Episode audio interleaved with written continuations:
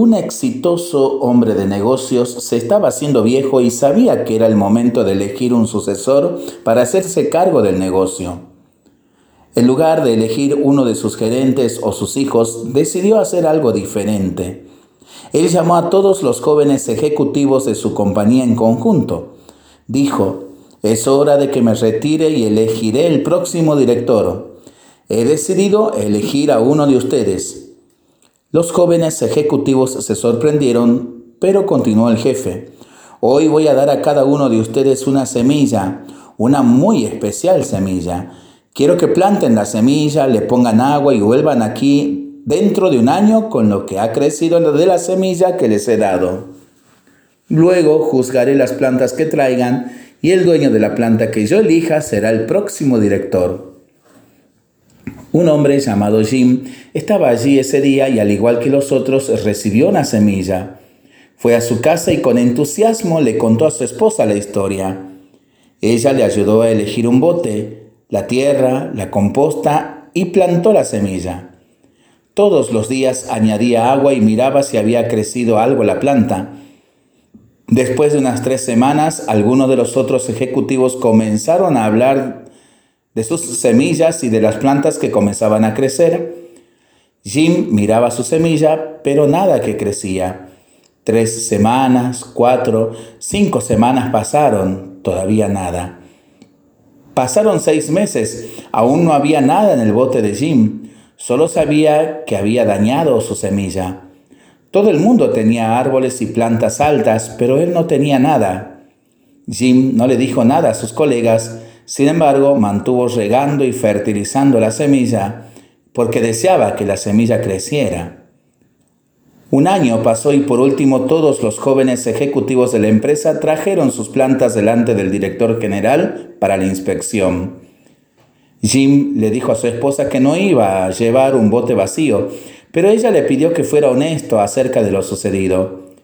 Jim se sintió mal, pensó que iba a ser el momento más embarazoso de su vida, pero sabía que su esposa estaba en lo cierto. Tomó su bote vacío y lo llevó a la sala de juntas. Cuando Jim llegó, se sorprendió de la variedad de plantas cultivadas por los demás ejecutivos. Eran hermosas, en todas las formas y tamaños. Jim puso el bote vacío en el suelo y muchos de sus colegas se rieron. Algunos sentían pena por él. Cuando el director llegó, examinó la habitación y saludó a sus jóvenes ejecutivos. Jim solo trató de esconderse en la parte posterior. Vaya, qué grandes plantas, árboles y flores que han crecido, dijo el director.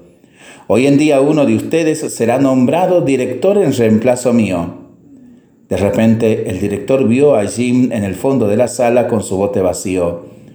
Ordenó al gerente financiero traerlo al frente. Jim estaba aterrorizado. Pensaba, el director sabe que soy un fracaso. Tal vez me va a despedir. Cuando Jim llegó a la parte delantera, el director le preguntó qué le había pasado a la semilla. Jim le contó la historia. El director pidió a todos sentarse excepto a Jim. Lo miró y luego anunció a los jóvenes ejecutivos. He aquí a un lado su nuevo director, su nombre es Jim. Jim no lo podía creer. ¿Cómo podía ser el nuevo director? dijeron los otros. A continuación, dijo el director, hace un año les di a todos en esta sala una semilla. Yo les dije que tomaran la semilla, la plantaran, la regaran con agua y la trajeran de vuelta a mí hoy. Pero yo les di a todos semillas muertas, no era posible que crecieran.